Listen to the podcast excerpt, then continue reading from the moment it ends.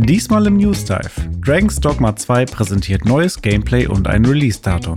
Beyond Good and Evil wird 20 und bekommt eine Anniversary Edition. Und es gibt Neues von den Game Awards, Xbox-Gerüchte und Indie-Kontroverse. Oh no! Pixelbook News Dive. Taucht ein in die Welt der Videospiele mit Dome und René. Einmal die Woche ziehen sie für euch die spannendsten Gaming News an Land und diskutieren leidenschaftlich über ihr liebstes Hobby.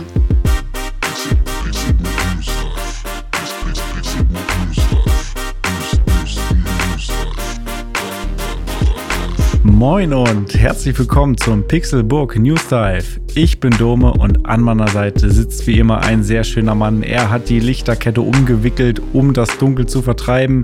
Hier ist Barry Wheeler aka René Deutschmann bleib weg, bleib weg. Hier, das ist meine Superfunzel, die ich auf meiner Stirn habe. Damit äh, das ist meine Wunderwaffe, damit kann ich alles kaputt machen. Ich glaube, sowas ähnliches hat er auch gesagt. Und äh, ja, ich bin sehr, sehr angetan von Barry. Mit ihm fühle ich mich nie alleine. Und ich habe mir auch vorgenommen, so eine schöne rote Puffeljacke zu kaufen. Mhm. Ja, er sieht aus wie ein pummeliger Marty McFly mit Lichterkette um, umgewickelt. Ja. Ja. ja. Oder, oder ja, ein Charlie Sheen als Agent. Als, ach so, ja, Agent, ja, aber nicht, ja. also ist auch also, ein Agent, ja. Also Agent, also. ja, ja. ja. aber nicht hier FBI, sondern. Nee, das nicht, das so ein, nicht. So ein schmieriger, äh, schmieriger, schmieriger ja. äh, Autorenagent, Vertreter. Richtig. Mensch. Einer, der, der reich werden will durch die Kunst anderer und einfach nochmal so einmal reingreifen will. So ist es. So ja. ist es. René, wie geht's dir? Hast du die letzte Woche das Dunkel erfolgreich äh, verdrängt und äh, eine, eine helle Zeit gehabt? Ja, ich würde schon sagen, also ich persönlich, äh, wobei es wird immer dunkler und mittlerweile äh, fängt es ja. an zu schneien. Wobei durch den Schnee wird es ja tagsüber wieder ein bisschen heller. Also eigentlich hm. ist ja, wenn du wirklich einen schneereichen Winter hast, sind die Tageszeiten ähm, also die, die, die Zeiten, in der die Sonne scheint, ja tatsächlich noch mal ein bisschen heller, weil der weiße Schnee stark reflektiert. Ja, wenn sie dann ähm, durchkommt, die Sonne. Genau, wenn sie denn durchkommt. Das ist natürlich auch immer ein bisschen schwierig. Aber ähm, ja, ich weiß nicht, hat man die Dunkelheit vertrieben, wenn man in die Dunkelheit reingesprungen ist? Ist so ein bisschen schwierig, ne? Hm, ja, das äh, stimmt. Das, äh, das ist fast schon philosophisch. Ja. Ja, ja. Aber ey, ich habe den Klicker benutzt in der Mitte der, Dun Mitte der Dunkelheit. Das heißt, eigentlich muss ich ja alles richtig gemacht haben, oder? Ja, geil. Das heißt, du hast Alan Wake Remastered äh, durchgespielt, zumindest äh, die Hauptstory. Hast du die DLCs auch schon angefangen? Ja, The Signal bin ich jetzt fast mhm. durch. Und dann kommt ja noch äh, das andere. The Writer. The, The Writer, ja, genau. Ja. Und ähm, ja, finde ich äh, auch ganz cool. Finde ich sogar ein bisschen kryptischer noch als ähm, die, das eigentliche Spiel. Ja, ist also, auch so, ja. Ja. Also das eigentliche Spiel tatsächlich, ähm, können wir ja direkt mal mit einsteigen, yes. jetzt wo ich wo ich es durch habe. Ähm, ich, ich musste mich am Anfang wirklich ein bisschen zwingen, also weiterzumachen, weil ich habe gedacht, ey, das wollte mich verarschen, wie schwer ist das denn hier alles? Aber tatsächlich war der Fehler wirklich auf meiner Seite, beziehungsweise man könnte natürlich jetzt sagen, warum kriegen die es nicht hin, mir das besser zu erklären? So, also warum wird man so sehr ins, äh, ins Wasser geschmissen? Ähm, und ähm, weiß ich nicht. Also es war schon echt teilweise hart, dass ich gedacht habe, boah, nee, ich krieg das nicht hin. Aber irgendwann, auch ich, äh, habe so gedacht dann, oh, Dome hat seine Freundin ja als äh, junge Göttin bezeichnet, die dann da irgendwie den Exen ausweicht. So habe ich mich irgendwann auch Und gefühlt. in Alan Wake ist sie auch sehr gut. ja, richtig. ja, aber ja. ich habe mich in Alan Wake irgendwann auch wie eine junge Göttin gefühlt, äh, weil ich auch den, den Äxten ausgewichen bin ohne Ende. Ja, und es äh, bleiben Äxte und äh, ähnliches bis zum Schluss. Ich finde ja. aber, ich finde aber, die Äxte waren tatsächlich mit das nervigste von allen. Ja, also ja, das ist schon echt. Aber ich meine, es ist ja auch nicht so schlimm, tatsächlich im Kampf äh, mal ein bisschen Energie zu verlieren, weil ähm, ja, also tatsächlich, was mich an Alan Wake, an den Kämpfen am meisten genervt hat, ist eigentlich, äh, wenn plötzlich hinter dir einer ist und du äh, wusstest nicht, wo kommt er jetzt plötzlich her und du, auf du einmal hat er ja und auf einmal hat er äh, irgendwie so genug Zeit, dich viermal zu schlagen mm, und du bist mm, plötzlich tot und dann musst du mm. die mhm. Stelle nochmal machen. Ähm, aber es ist dann tatsächlich so ähnlich, wie du es mir, oder ziemlich genauso, wie du es mir gesagt hast. Man äh, hat den dann beim nächsten Mal auf den Schirm und dann ja. kann man auch drauf reagieren. Ich weiß halt nur nicht, ob das wirklich ein spaßiges Spielkonzept ist. äh, was direkt, also wir werden ja, ja irgendwann äh, Spiel, noch mal, spiel mal irgendwie die alten Max Paynes oder so. Die ja, ohne Quick Save, Quick Load sind die überhaupt nicht machbar. Das bestimmt, ja, richtig. Und ähm, wir werden ja sowieso nochmal einen Alan Wake Podcast machen. Das heißt, vielleicht sollten wir noch nicht zu sehr über die ganze Story und so sprechen, weil ich glaube, das wird dann vielleicht am ehesten noch äh, Thema der, des Alan Wake Podcasts. Aber, Aber sag ähm, mir doch so viel wenigstens hat die Story dich irgendwie jetzt gefesselt und irgendwie begeistert oder hat ja, genau. eher kalt also gelassen? Das ist so das Ding. Ich habe das Gefühl, dass äh, Alan Wake ein Spiel ist, bei, bei dem die Story zuerst stand und sie dann das Spiel drumherum gebaut haben. Mhm. Also ich kann mir nicht vorstellen, dass sie gesagt haben, aber vielleicht haben sie auch gesagt, okay, ich fände es cool, wenn man erstmal irgendwie mit dem Licht irgendwie Gegner irgendwie die Energie absaugen muss oder die Dunkelheit vertreiben muss und dann kann man erst drauf schießen oder so. Kann sein, dass die Idee vorher da war, aber ich habe irgendwie das Gefühl, dass es wirklich vorrangig um diese Story geht. Ich meine, er ist ja auch ein Writer und so weiter, Writer und so weiter. Und ähm, dass der ganze Rest dann irgendwie zweitrangig war. Und ich finde, sie haben es dann am Ende doch noch ganz gut, ich sag jetzt mal, gepolished bekommen äh, dass alles irgendwie Sinn ergibt und alles hat irgend, also alles folgt einer logischen äh, Regelung und ähm, jeder Abschnitt hat eine gewisse Länge, die auch nicht zu lang wird und es ist ein gutes Pacing, finde ich auch, von Kapitel zu Kapitel und so. Und ähm, das, das funktioniert alles irgendwie, aber ich finde, dass ähm, das Spiel an sich, also das Kämpfen und so, ähm, nicht so viel Spaß macht, dass ich irgendwie gedacht habe, so, gib mir den nächsten Kampf. Mhm. Sondern es war schon eher Aber der kommt alle drei Minuten.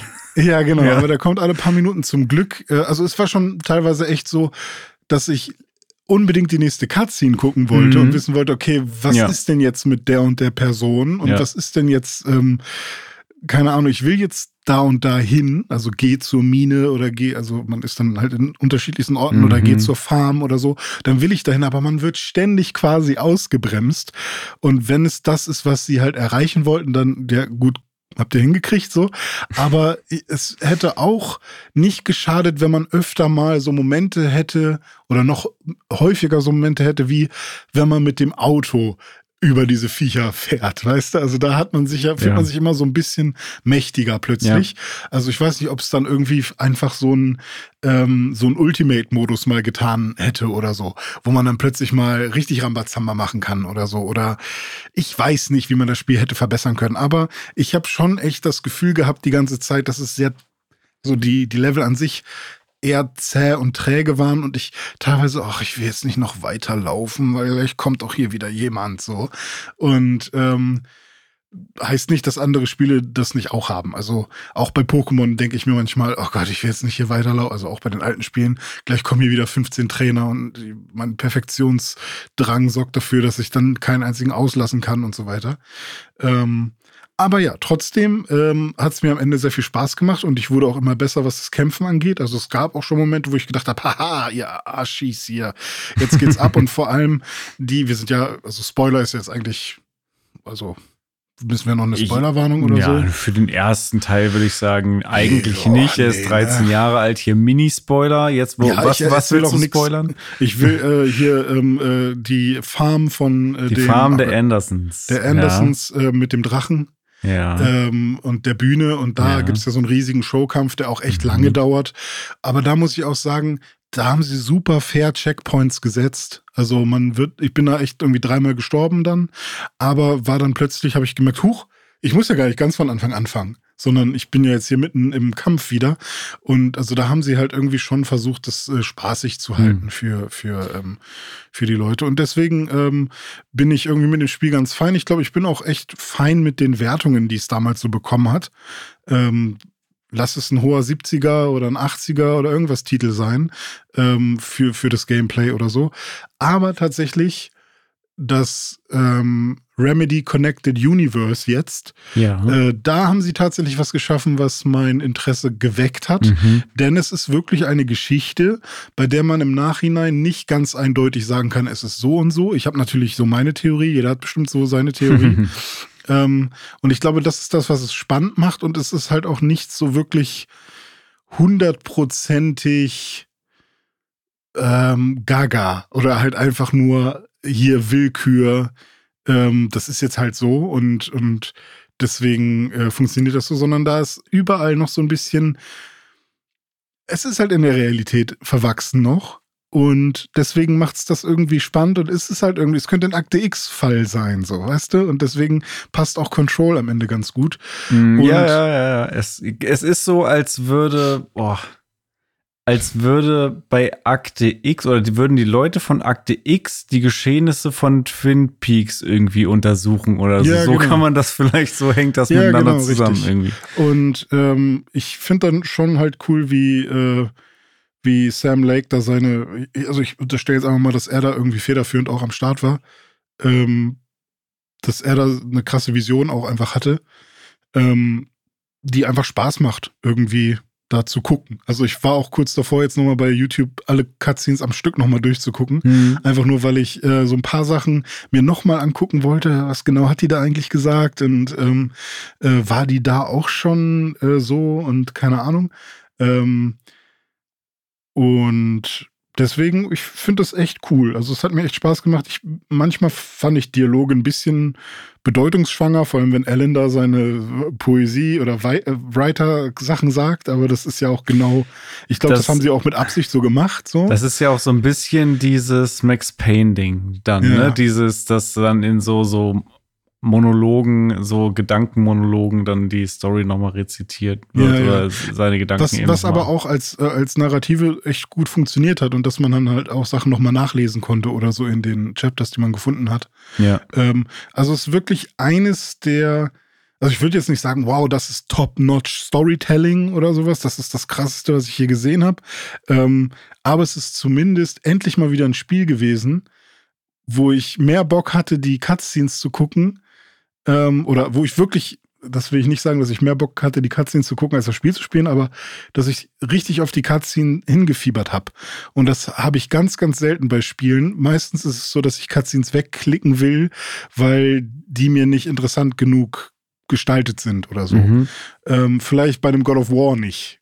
Oder auch mal vielleicht bei einem Spider-Man oder einem Ratchet Clank nicht.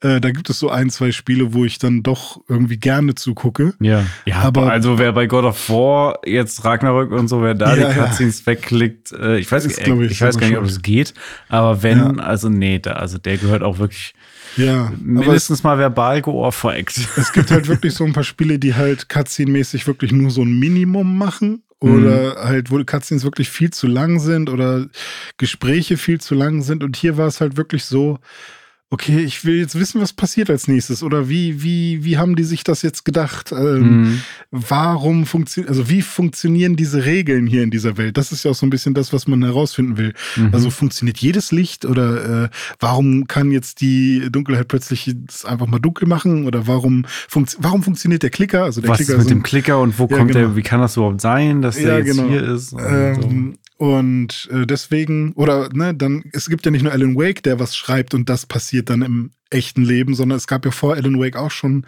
äh, jemanden, Tom? Ja, Thomas Zane, Tom, ja. Insane, ja. Thomas Zane, ja. Also, ähm, und der, der, der ja auch bei The Signal am Start ist anscheinend. Ja. Ähm, der taucht ja auch über das Spiel immer mal wieder auf und auch hm. in den DLCs als so als Taucher.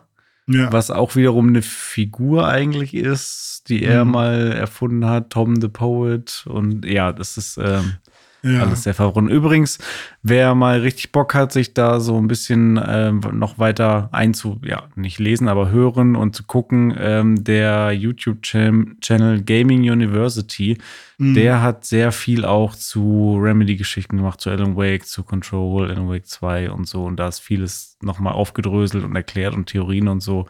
Mhm. Äh, also auch für dich, wenn du dann äh, da irgendwo nochmal eintauchen willst. Aber dann, man muss auch aufpassen natürlich, dass es sich selber nicht spoilt, jetzt wo du noch nicht klar. alles davon durchgespielt ja, nee, hast. Nee, also ich, äh, ich habe schon Bock, mich da irgendwann nochmal reinzufuchsen, aber wenn, dann würde ich jetzt nur das, was ich schon gesehen habe, nochmal gucken, um zu schauen, ja. ist es noch so äh, meine richtige Erinnerung oder ist da doch was anderes passiert? Weil zum Beispiel bei The Signal jetzt, bei dem DLC, fängt man am Anfang, glaube ich, wieder äh, in dem Diner an. Mhm. Und da sind dann Ja. aber, weil das, glaube ich, weil man ja quasi in einem Traum oder, oder man ist in dem, man ist in der Dunkelheit ja eigentlich jetzt. Mhm. Und da sind aber die ganzen Personen, genau, man ist in seiner Erinnerung, also so wie man sich erinnert, wie es aussah. Und da sind die Andersons, äh, ja, Andersons, ne? Mhm. Die Brüder sitzen auch an der gleichen Stelle, aber sie sind halt so ausgeblichen. Und so. Und das, das sind halt so Sachen, die einem dann auffallen. Und sowas finde ich halt cool, wenn auf sowas geachtet wird. Weißt du, dass man halt sagt, okay, hier die Menschen, die hier sitzen, die, das sind halt jetzt nicht die echten Menschen und so. Mhm. Ähm, Ja, und Barry aber- kommt ja auch wieder vor. Und ja, aber auch, der ist sogar, kommt, der ist sogar echt. Also der ist nicht durchsichtig. Ah, okay. Dann aber ist es ja, anderswo noch, ja. ja. Äh, ja, super, super spannend. Ich freue mich total, dass du da äh, jetzt auch so drin aufgehst und äh, dich da reinarbeitest und da aber auch Spaß Mhm. mit hast. Ähm, ich bin jetzt gerade noch dabei, Alan Wake's American Nightmare durchzuspielen, habe da jetzt ein bisschen äh, weitergespielt. Ähm, ist auch wieder sehr interessant, weil da steckt jetzt anscheinend auch so ein, so ein ähm, Kniff dahinter, dass man die gleichen Sachen immer wieder spielt. Äh, da sieht man, okay, ja, es war nur ein DLC oder ja doch, nee, war es ein DLC? Auf jeden Fall ein Spin-off, ein kleineres Spin-off. Ich glaube, es war auch nur ein DLC. Ähm, also Standalone allerdings, Mhm. ähm, wo sie halt nochmal die technische Basis des ersten Teils genommen haben und dann in einem kleineren Rahmen auch nochmal neue Assets und so weiter gebaut haben, die sich aber auch ein bisschen wiederholen, weil, und das haben sie halt storymäßig gut eingebaut, weil das quasi so ein, wie so ein Loop ist, den du immer wieder äh, spielst. Ähm, Mhm. Du spielst halt irgendwie diese Geschichte von A, von, von Anfang bis Ende und dann wirst du wieder am Anfang rausgeworfen und spielst das wieder, aber dann halt ein bisschen anders und dann wahrscheinlich nochmal und so und äh, Das ist wie bei Returnal. äh, Vielleicht, ja. Ähm, und das ist sowas, was halt bei Alan Wake 2 jetzt auch wieder dann aufgegriffen wurde, von wegen Loop äh, und es, es wiederholt sich und so weiter und so fort. Ähm, Finde ich sehr, sehr spannend. Also das will ich jetzt noch durchziehen. Und dann war ich jetzt die letzten paar Tage auf Dienstreise in Barcelona. Das Mhm. war sehr, sehr schön, aber da bin ich nicht so viel zum, zum Zocken gekommen, leider. Ich habe auch keine Switch mitgenommen, hätte sich, hätte sich nicht gelohnt, weil ich hatte wirklich keine Zeit. Ich musste wirklich arbeiten. Es war aber sehr, sehr schön da. Barcelona kann ich empfehlen, kann man mal hin. Äh, Mhm. Leider hatte ich wenig Zeit für Sightseeing. Aber was ich sagen wollte, auf dem Flug, sowohl hin als auch zurück, habe ich sehr viel äh, Old Gods of Asgard zum Beispiel gehört und auch die Kapitel-Sounds von Alan Wake ähm, 2 jetzt. Und äh, ah, es, ist, es ist einfach fantastisch. Ich, ich freue mich schon auch für dich auf den Moment, wenn du dann Alan Wake 2 ähm, spielst und dann auch ähm, Herald of Darkness äh, erleben und Mhm. genießen kannst. Mehr sage ich nicht, aber es ist äh, Aber der geil. Song kam, glaube ich, schon einmal, oder? Oder war der, also, Im ersten ist Teil Song, nicht. den du meinst? Nee? Nee. Also da Ist- gibt's äh, es gibt viel, verschiedene Songs.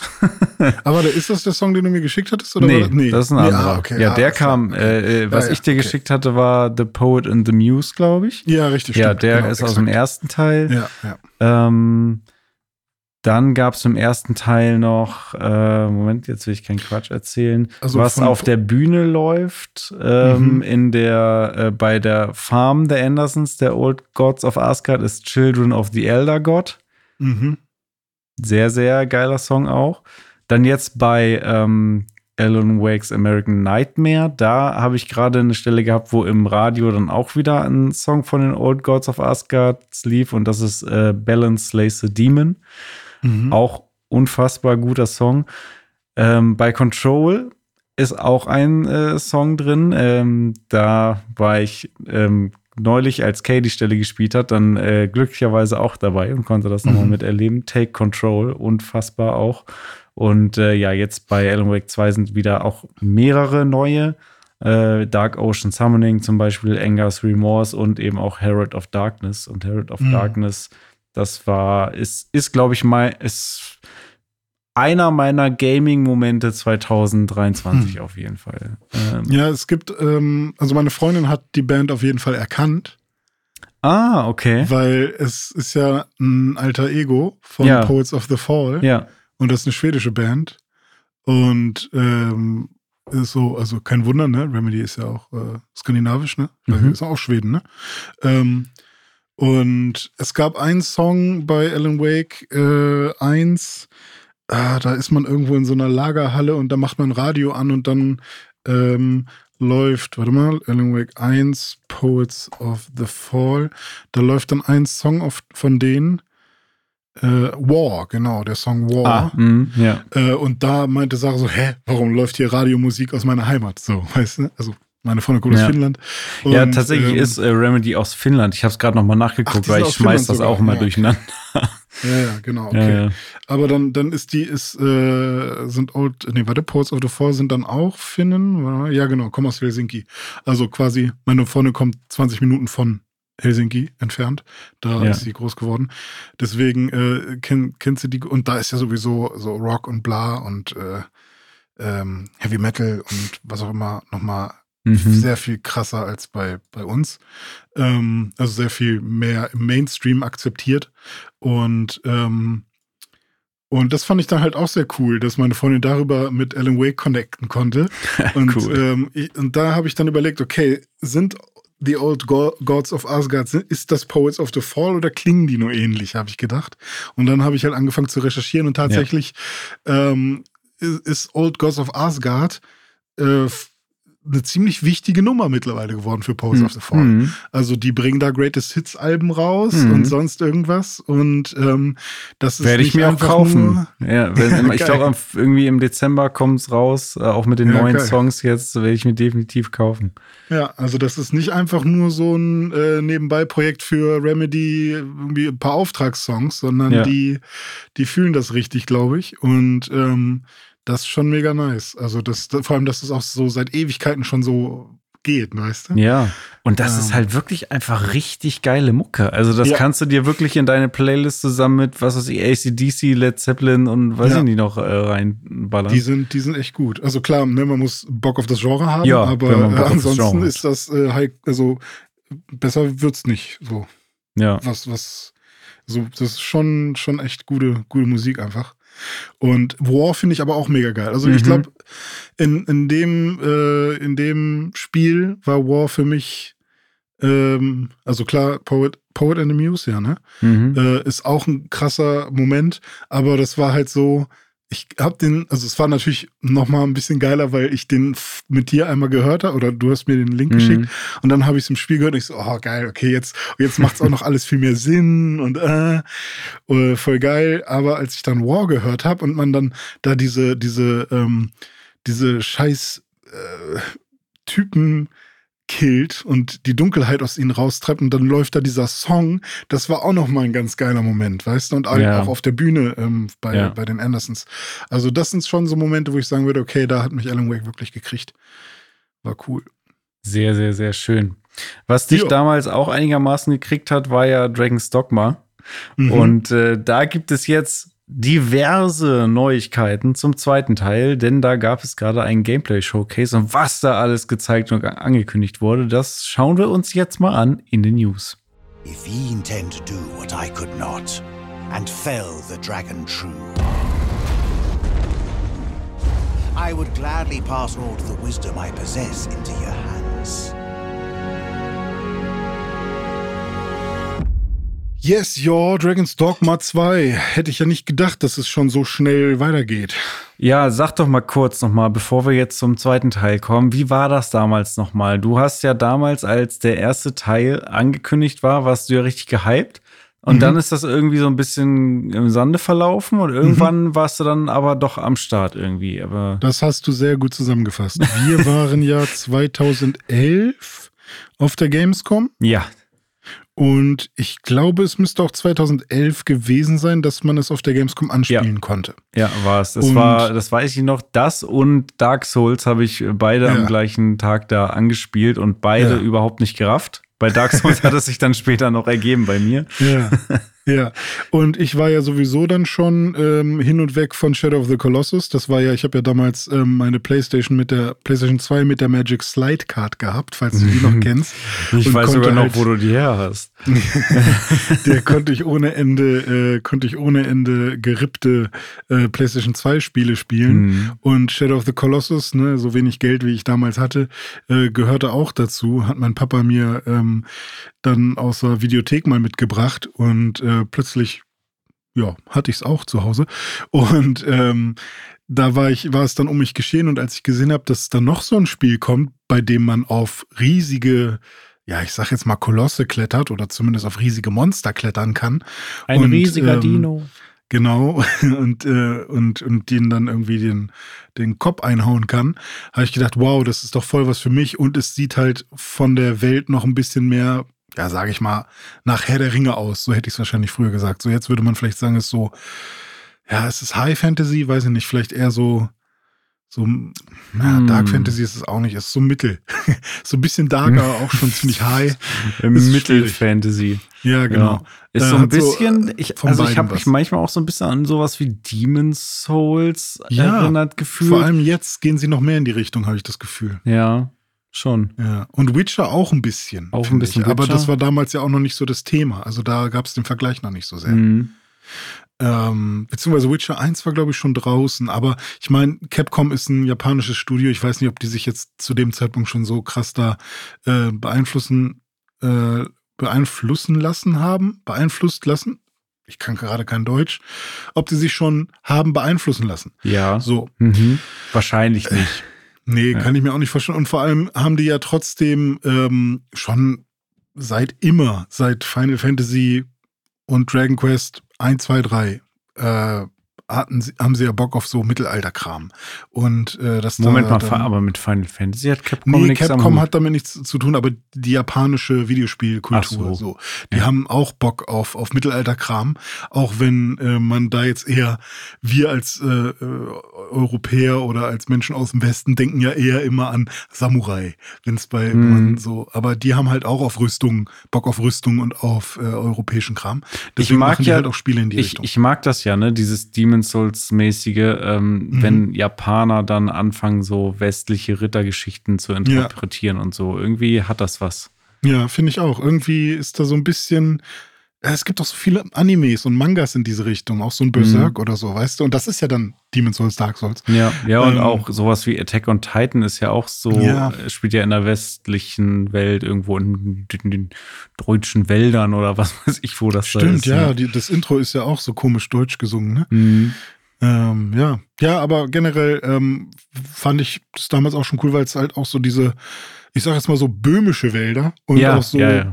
Und so böhmische Felder auch so gab, äh, wo dann halt so ein Greif plötzlich runterkam und du halt äh, gegen den Greifen gekämpft hast oder so einen riesigen Oger mit, äh, wie heißen die denn, Zyklopen mit einem Auge und dann hast du dir da kaputt gehauen und so. Und es sah damals halt so aus, als wäre es ein Multiplayer-Spiel. Und das war ja dann so die erste, ähm, der erste Downer, dass es kein richtiges Multiplayer-Spiel ist, sondern dass man eben nur diese KI-Vasallen mit sich rumschleppen äh, schleppen kann. Und Geschichte halt- wiederholt sich. Als ich Ja. jetzt den neuen Trailer geguckt habe, hatte ich wieder exakt den gleichen Gedanken und äh, hab, äh, musste dich dann fragen, also das sah jetzt nach Multiplayer aus. Kann man das dann im Multiplayer spielen? Hm. Äh, nee, immer ich noch habe nicht. tatsächlich auch gedacht, äh, ah cool, also machen sie jetzt endlich diesen Multiplayer, von den alle, also das ist ja das Learning, was sie aus dem ersten jetzt äh, mitgenommen haben, oder? Und dann habe ich aber auf der Website mal genau gelesen, nein, es ist immer noch Singleplayer mit Vasallen. Die halten daran fest, das scheint eine Vision zu sein, oder sie kriegen es technisch nicht besser hin, was ich mir aber nicht vorstellen kann, weil es ist äh, die die die äh, Resident Evil Engine, also auch Reach for the Moon Engine genannt, die für Resident Evil 7 gemacht wurde. Kann natürlich sein, dass die nicht für Echtzeit Multiplayer gemacht ist oder so, aber keine Ahnung, warum, warum die sich daran so festhalten. Kann natürlich sein, dass die Macher halt krasse Solo-Player-Fans sind, aber trotzdem in irgendeiner Form einen Multiplayer-Aspekt haben wollten und dafür kommen diese Vasallen mit rein. Man kann, also wenn wir beide jetzt spielen würden, kann ich einen Hauptvasallen machen und du einen Hauptvasallen, der halt immer mit dir rumzieht und ich kann deinen ausleihen. Das heißt, ich kann mir deinen in mein Spiel holen und du kannst dir meinen in dein Spiel holen. Und Wenn ich einen machen würde, dann hieße der Vasili. Vasili der, Vasalle. ich meine mein Wasabi. Wasabi, auch gut. Ja. ja. Gut, ja, also das ist so die, diese Multiplayer-Geschichte. Aber an sich ist es noch ziemlich genau so wie damals äh, bei Dragon's Dogma 1. Ähm, man hat, also ich kann ja erstmal generell erzählen, ne, warum überhaupt Dragon's Dogma. Es gibt einen Drachen und dieser Drache, der hat ein Dogma. Ein Dogma ist quasi eine unumstößliche Wahrheit, eine unumstößliche Tatsache, etwas, was vollkommen für, für wahr und für, für ähm, so akzeptiert, äh, also für wahr gehalten wird und so akzeptiert Mhm. werden muss. Ja, so wie Und das, das Dragons- die Switch 2 auf jeden Fall kommt genau. wird und kommt. Und ja. Dieses Dragons Dogma ist, dass ein Erweckter, was auch immer das sein soll dann, ein Erweckter losziehen muss, um den Drachen zu besiegen, um dann ähm, den Thron zu besteigen. Das ist quasi so quasi die Sage, sagen wir mal. Ja, Erweckter ist ist, äh, wird übersetzt äh, mit Arisen dann im Englischen. Ja, genau. Ne? Ja. Richtig. Und, So hieß doch ähm, auch die irgendeine Edition, oder? Ja, das Dark war dann Arisen. quasi die Erweiterung, die aber gleichzeitig das Spiel noch ein bisschen aufpoliert und geupdatet hat. Und wenn man jetzt Dragon's Dogma 1 kauft, ich glaube, man kriegt sogar nur noch Dragon's Dogma Dark Arisen. Ich weiß Mhm. gar nicht, ob man, ob man noch die normale Version bekommt. Und die habe ich auch in allen Varianten. Ich habe die auf der Switch, auf der PS4. Ich habe das Ding auf dem PC bei Steam. Also das ist auch wieder so ein Spiel, was ich überall gekauft habe Mhm. äh, weil ich gedacht habe, hey, ich brauche es nur auf der richtigen Konsole und dann spiele ich es schon durch. Und tatsächlich habe ich auch sehr viel Zeit in Dragon's Dogma 1 verbracht, aber wie du auch schon gesagt hast, es hat dann immer so abgeflacht, weil also das Tutorial geht schon ein bisschen, wenn man sich da durchgebissen hat, dann wird man relativ flott in so eine Art Open World, so eine relativ freizügige Welt raus äh, frei gelassen. Und da ist es dann aber auch nicht so ganz einfach zu checken, was man jetzt genau machen soll. Und da bin ich dann meistens irgendwie verloren gegangen und hab's dann meistens liegen gelassen. Und ähm, und dann noch diese ganze Vasallengeschichte. Das ist erstmal auch ein bisschen lesen und äh, verstehen, was man hier jetzt genau machen soll. Und ähm, und dann auch viel Ablenkung, weil es gibt auch Sidequests und Hauptquests und so weiter. Ähm, und wenn man sich dann nicht erstmal direkt nur an der Hauptquest langhangelt, dann kann es halt sein, dass man erstmal sonst was macht und man denkt, oh Gott, war das jetzt richtig oder war das falsch? Und somit habe ich Dragon's Dogma 1 sehr häufig angefangen, bestimmt siebenmal oder so. Oh Gott. Ähm, und sehr häufig coole Charaktere gebaut. Aber ähm, ja, und ganz oft dieses Tutorial gespielt. Aber ähm, ja, ich bin nie wirklich weit gekommen. Was ich jetzt. aber, du hast ja immer wieder angefangen. Das heißt, das hatte ich ja dann auch nicht wirklich losgelassen und Nee, du wolltest es ja immer wieder versuchen. Das, dieses Erlebnis so- habe ich bei einem einzigen Spiel. Welches? Fantasy Star 4. okay, da habe ich das auch immer wieder. Jedes Jahr ich fange ich, finde neu es halt an. geil. Ich finde es halt immer noch cool und ich will es halt auch gerne mal durchspielen, aber ich warte halt quasi darauf, dass, dass es mich ähm, mal wirklich packt. Ähm, vielleicht muss ich auch irgendwie mir mal, also ich habe auch schon beim letzten Durchspielen oder beim, äh, beim letzten Versuch, es durchzuspielen, habe ich mir auch schon so ein paar Guides äh, aufgemacht und geguckt, was, wie, was soll man denn wie machen und so weiter. Ähm, aber irgendwie, ja, hat es nicht geklappt. Aber jetzt, wo ich Dragon's Dogma 2 sehe, habe ich so das Gefühl, okay, vielleicht machen sie es jetzt einfacher, äh, da reinzukommen. Und ähm, ich habe generell jetzt auch wieder Bock, den ersten Teil zu spielen, ähm, weil mich der Trailer so heiß macht auf Dragon's Dogma 2. Ähm, aber ja, gucken wir mal. Ich kann ja ein bisschen was erzählen. Also, äh, wir, wir haben es mit einem Action-RPG zu tun. Hast du Bock auf Action-RPG? Grundsätzlich, ähm, ja. Äh, ich fand auch, dass die Kämpfe wieder ganz cool aussahen. Also ich habe mich auch irgendwie an vieles immer erinnert gefühlt. Manchmal hatte ich so, so grafisch hatte ich manchmal so Vibes von Demon's Souls. Ähm, Leider, ehrlich gesagt, leider manchmal in der PS3-Variante und nicht in der Remake-Variante, weil es gibt, Mhm. also grafisch ist es, finde ich, ein wilder Mix, dieses Spiel. Manche Sachen sehen echt hübsch aus, so hübsche Terrain-Details und so. Und dann hast du auch, auch manchmal dann in so Cutscenes Charaktere, die echt geil aussehen. Und das, dann hast du wieder Charaktere, die echt aussehen wie vor zwei Generationen, irgendwie so ganz hölzern und komisch, weiß nicht. Ähm, Ja, aber jedenfalls die Kämpfe sahen da ganz cool aus. Auch diese, diese God of War wollte ich schon sagen, äh, Shadow of the Colossus-mäßigen Kämpfe gegen diesen Riesentypen und so. Da habe ich auch Mhm. Bock drauf. Ähm, ich finde es halt schade, dass dieser Multiplayer-Modus nicht in dem Sinne drin ist, wie es da so ein bisschen aussah. Mhm. Ähm, und ich muss auch sagen, ich habe jetzt, ich äh, habe jetzt nicht so Bock, dann noch mal den ersten Teil zu spielen, weil ähm, von dem, was ich jetzt da gesehen habe und von dem, wie ich das verstanden habe, Mhm. geht es bei Dragon's Dogma 2 nicht wirklich jetzt um die Fortsetzung der Geschichte von Teil 1, sondern es ist eher so eine Art Reboot oder Reimagination oder so. Also im Grunde dieselbe Story nochmal in, wie, wie Sie es gesagt haben, in einer Parallelwelt. Also es ist Mhm. auch nicht die gleiche Welt, also aber eine Es Welt, die sehr ähnlich Drache. ist. Es Ach ist so, quasi, okay. es ist das Dragon's Dogma. Es Mhm. ist halt, werde erweckt, gehe zum Drachen, töte ihn und besteige den Thron. So. Okay, Also äh, das ist die Regel dieser Welt. okay. So. Und ähm, die wird nicht bestritten. Aber Keine Ahnung. also das macht es mir persönlich zumindest mental leichter, dann auch zu überlegen, einfach mir den zweiten Teil irgendwann mal anzugucken, ohne dass Ja. ich den ersten jetzt nochmal durchspielen müsste. Ja, ja, das stimmt. Also ich glaube, der erste ist wirklich nur, nur dazu da, wenn man jetzt unbedingt den ersten nochmal spielen will, um zu vergleichen. Okay, was Mhm. haben sie beim ersten gehabt? Was ist beim zweiten davon noch drin? Äh, wie fühlt es sich, also fühlt es sich anders an? Mhm. Weil ich glaube ja, dass, ähm, ja, es ist jetzt kein äh, AAA-Grafik-Blockbuster oder so. Ähm, aber ich habe trotzdem die Hoffnung, dass, ähm, wenn sie da immerhin nicht den Fokus so sehr drauf legen, dass sie dann die Steuerung und das Kampfsystem und all das so geil machen, dass man da locker irgendwie drüber hinwegsehen kann oder so. Also das wirklich ein Spiel ist, was man spielen soll, nicht was, wo man staunen soll, ja, sozusagen. also ein bisschen Monster Hunter mäßig du? vielleicht. ja, genau. ja. Wobei man beim Monster Hunter ja auch ein bisschen staunen kann, weil diese Monster halt so geil aussehen, aber eben Ja, man hat halt, also vor allem so die ganzen Animationen, die können auch mal in einer Wand stattfinden bei Monster Hunter.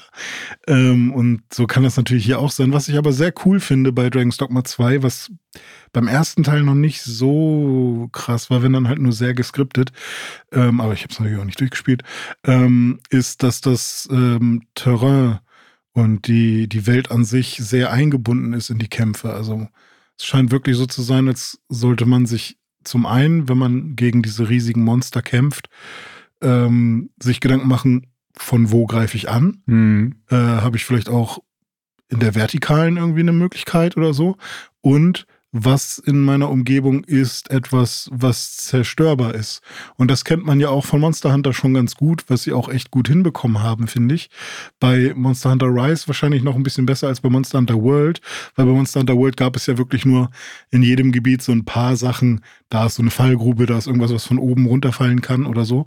Aber ähm, mit der Zeit gab es da ja immer mehr, was sie da irgendwie reingebaut haben. Und da bin ich mal gespannt, wie sie das bei Dragon's Dogma äh, gemacht haben. Da scheint es wirklich so zu sein, dass man irgendwie Brücken, Felsvorsprünge, irgendwelche Hängebrücken oder sowas ähm, einfach mit in den Kampf einplanen kann. Und das fände ich natürlich sehr cool. ja. Ja, ähm, was, was kann man so machen? Man kann ähm, sich aussuchen, mit was für einem Kämpfer man spielt. Äh, Man hat äh, Kämpfer, die entweder mit Schwert, Bogen oder Magie agieren. Ähm, und da gibt's dann diverse Laufbahnen, haben sie es genannt. Und zwar gibt es Kämpfer, Bogenschütze, Dieb, Magier, Krieger, Erzmagier, Magiebogenschütze, mystische Klinge und den Illusionisten.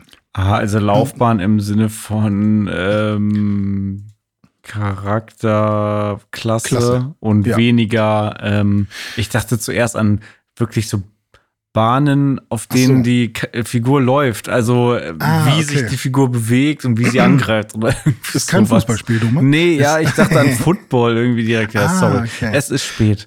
Ich äh, Ja, habe nee, noch ein bisschen Jetlag. Aber fände ich aber auch interessant, wenn man so sagen könnte, äh, irgendwie der Magier bleibt halt immer hinten oder so. Ja. weil, weil er halt.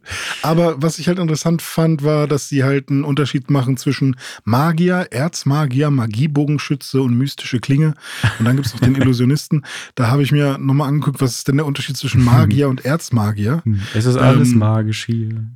Ja, und der Unterschied scheint auf jeden Fall zu sein, dass der Erzmagier sehr viel länger braucht, um seine Magie zu wirken. Die ist dann ein bisschen krasser, Mhm. ähm, aber der muss sich halt auch länger erstmal zurückziehen und ähm, sich irgendwie einen Unterschlupf suchen oder muss halt mehr geheilt werden, weißt du? Und der Magier ist quasi ein flinkerer Magier, ein, ein normal schneller Magier. Okay.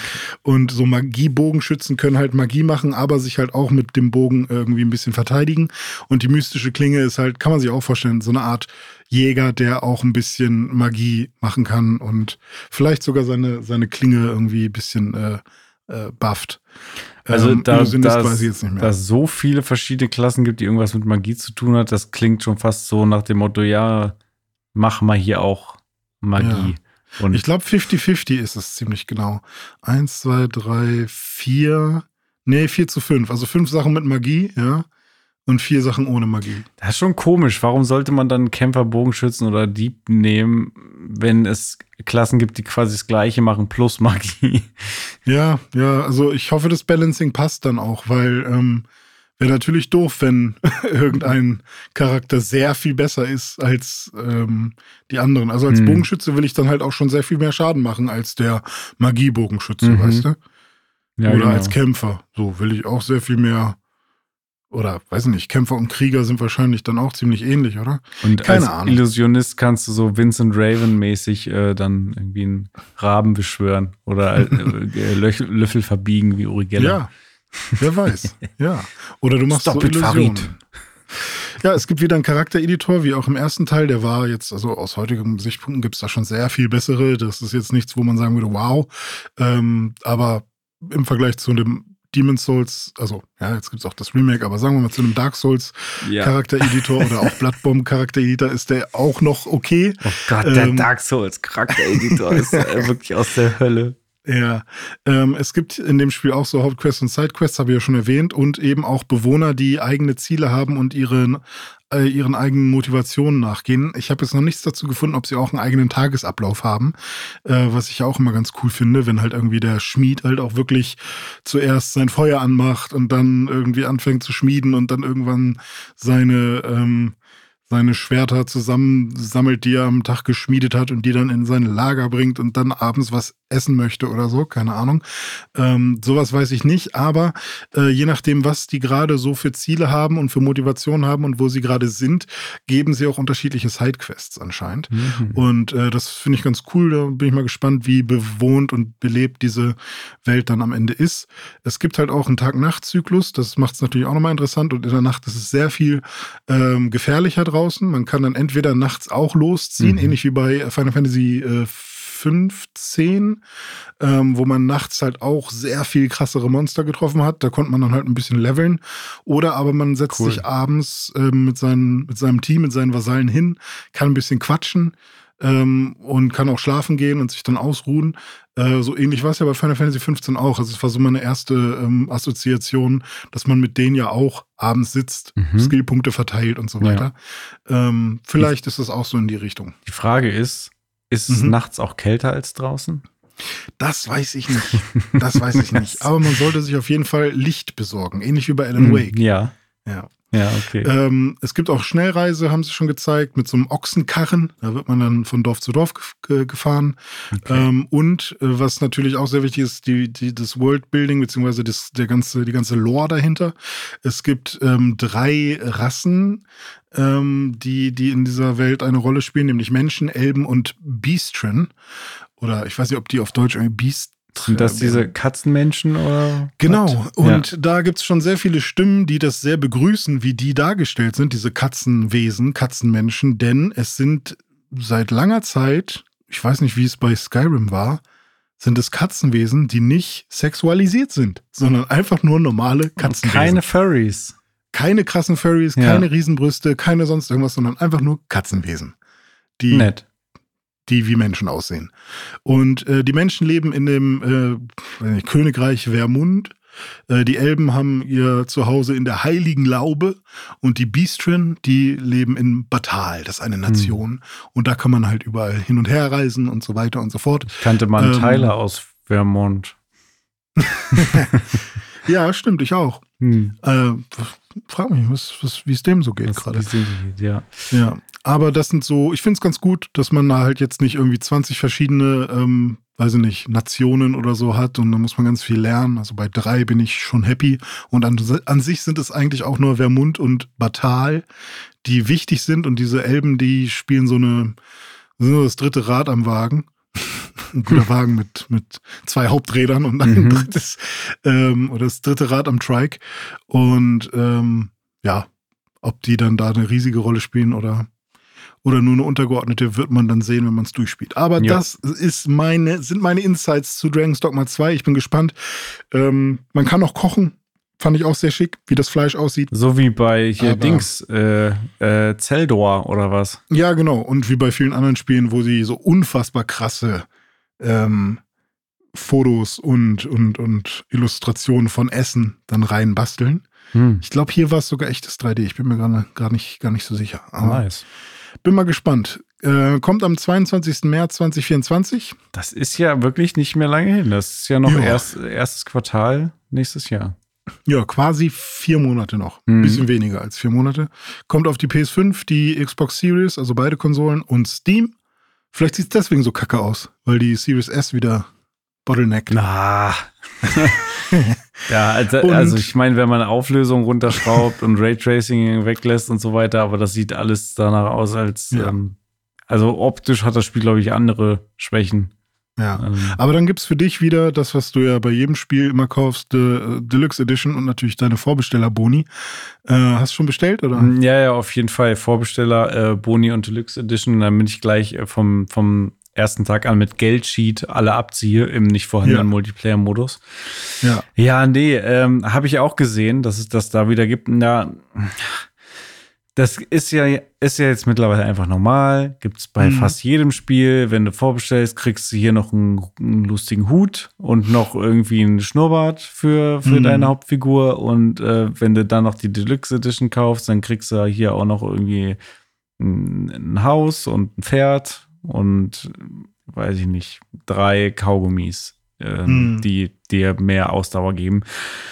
Ich finde sowas, ich finde sowas total bescheuert, muss ich ganz ehrlich sagen. Also, erstens finde ich sowieso blöd, so Ingame-Items hinter einer Paywall zu, äh, zu verstecken, wenn es vor allem bei Singleplayer-Spielen wenn es mhm. jetzt ein, ein Free-to-Play-Multiplayer-Shooter ist, dann sage ich ja gar nichts. Dann okay, dann mach es und dann kann jeder, der will, dann sich irgendwelche Skins da kaufen für seine Figur, was dann auch okay mhm. ist, wenn man dann für ein Spiel, wo man viel Spaß mit hat, dann da mal ein paar Euros investiert irgendwie in irgendwelche Skins.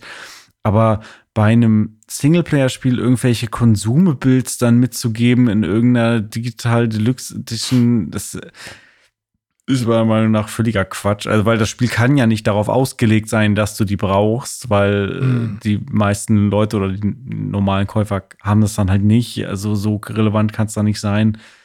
Äh, weiß ich nicht. Also, wenn so sowas wie Euro, Digital Deluxe Edition, dann, dass du dann schon den DLC kriegst, wenn er dann irgendwann mal rauskommt oder mhm, irgendwie mhm. sowas.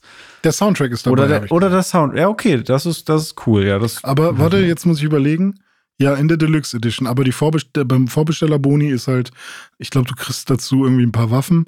Und wenn du Deluxe Edition vorbestellst, dann kriegst du noch einen Ring. Also Equipment. Schön. Ja. Ja, ja ich finde es halt schwierig, vor allem bei so Sachen wie du bekommst Consumables und du weißt ja jetzt als Vorbesteller eigentlich noch überhaupt nicht, was die bringen. Was die bringen. So, also klar, da steht eine Beschreibung bei, was die bringen, aber ja. du hast ja gar kein Gefühl dafür, wie wichtig ist mir ja. das oder ja, wie relevant äh, ist das? Spiele ich das Spiel auf die Art und Weise, dass ich dieses Item brauche, so, weißt du? Und natürlich weiß der Entwickler irgendwie, was was die machen, weil die spielen das ja wahrscheinlich schon die ganze Zeit in irgendeiner Form und wissen, ähm, was sie da irgendwie ähm, anbieten wollen und können ähm, und balancen das Spiel ja in diese Richtung. Aber ähm, ich, ja, ich will nicht dieses Gefühl vermittelt bekommen, dass ähm, das Spiel ohne diese Dinge ähm, entweder schwerer wird oder ein bisschen nerviger wird oder ähm, dass man nicht die volle Erfahrung bekommt. Ja, die man- generieren wenn halt man- direkt ja. FOMO irgendwie mit diesem Ja. Shit. Und das macht's für mich, also klar, es war schon immer nervig und wir haben es jetzt auch ein paar Jahre hingenommen und wir nehmen es auch immer noch hin, Ja. weil keine Ahnung, aber ich bin ja auch immer noch der Meinung, dass ähm, entweder sollten Spiele langsam anfangen, wirklich episodial rauszukommen, weil wenn das Spiel dann halt Kacke ist, ähm, dann haben sie halt nicht keine Ahnung, wie viel Millionen Euro da noch reingesteckt oder so, dann können sie halt aufhören, damit weiterzumachen und vielleicht das Spiel in irgendeine andere Richtung drehen oder was auch immer, keine Ahnung. Also entweder so wie Hitman, einfach episodial machen. Mhm. Äh, ist bestimmt auch nicht immer möglich oder so, aber da, wo es geht, kann man es ja mal ausprobieren. Oder ähm, die Spiele einfach sehr viel teurer machen. Es gab ja jetzt auch hier bei GTA 6 diese, diese Diskussion, dass das irgendwie, weil bleibt Sam GTA 6? Hauser oder Dan GTA Hauser, 6? ja, dass da irgendwas gesagt wurde, dass das 150 Euro kosten soll. Ja. Und ohne Scheiß, Wäre es wert. die sollen das halt ausrechnen, was sie Ja. da reingesteckt haben und was sie erwarten, was äh, sie an Sales haben und dann Mhm. sollen sie halt ausrechnen, was es kostet. So. Ja. Das ist doch bei einem, keine Ahnung, bei einem Auto, was man baut, auch nicht anders. So, da denkt man sich ja auch nicht irgendwas aus.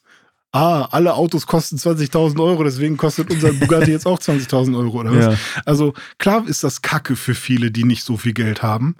Ähm, vielleicht findet man dann ja auch eine andere Möglichkeit, das ein bisschen günstiger zu machen oder vielleicht gibt es irgendwo Sales oder was auch immer.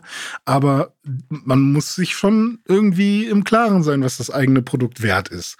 Und ähm, ja, keine Ahnung. Ich, ich, ich finde es einfach kacke, wenn man das über Psychotricks hintenrum macht. Also, so, fertig. So. Finde ich auch. Ja. Ähm, wo ich auf jeden Fall vorbestellen werde, ist Beyond Good and Evil 20th Anniversary Edition. Die wurde aus Versehen angekündigt und äh, jetzt ist die Katze aus dem Sack. Everyone thinks the Alpha sections are here to protect us, but they kidnap 10 people for every one that they save. The Alpha sections know that an uprising of the population would spell catastrophe. And that's exactly what we need to do. Nein, auch hier werde ich natürlich nicht vorbestellen. Das war nur ein schlechter Überleitungsversuch, äh, um das hier nochmal klarzustellen. Du meinst natürlich, das Schwein ist aus dem Stall. Pagey, Onkel. Pagey äh, ist aus dem Stall. Genau so ist es. Äh, denn es wurde wohl im Xbox Store aus Versehen eine unfertige ähm, Vorabversion von Beyond Good and Evil 20th Anniversary Edition kurzzeitig freigeschaltet. Und damit war das Schwein dann aus dem, aus dem Sack. Ähm, Onkel Pagey ähm, ist, äh, ist aus dem Stall rausgerannt und äh, Jade ist hinterhergelaufen hat versucht, ihn wieder einzufangen, aber war, war zu spät. Und jetzt ist, ja, jetzt haben sie dann gesagt, ach Mensch, ja, hm, da jetzt ist es wohl, jetzt habt ihr es schon gesehen, na dann äh, kündigen wir es jetzt dann auch mal offiziell an, zumindest, oder wir bestätigen es jetzt. Ähm, hat Ubisoft dann via ähm, Beyond Good and Evil 2 Twitter-Account äh, rausgehauen. Ähm, jo, ist richtig. Die Anniversary Edition kommt nächstes Jahr raus, äh, Anfang 2024 und äh, auch gleich so ein paar Facts äh, rausgehauen. Wird 4K haben, 60 FPS, ähm, Grafiksteuerung, Audio äh, wurden verbessert, wird Autosave und Cross-Save, Gedöns geben.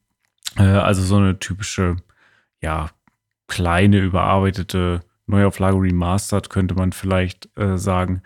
Wird noch mal rauskommen. Äh, viel mehr weiß man jetzt aber noch nicht. Also man wird wohl irgendwie Anfang äh, des kommenden Jahres dann mehr dazu äh, erzählen, haben sie gesagt, was darauf schließen lässt, dass es jetzt nicht, dass es entweder zum Beispiel gar nicht bei den Game Awards stattfindet oder wenn dann auch nur als das kommt nächstes Jahr und äh, dann auch noch nicht mehr Infos als das, was man jetzt hat.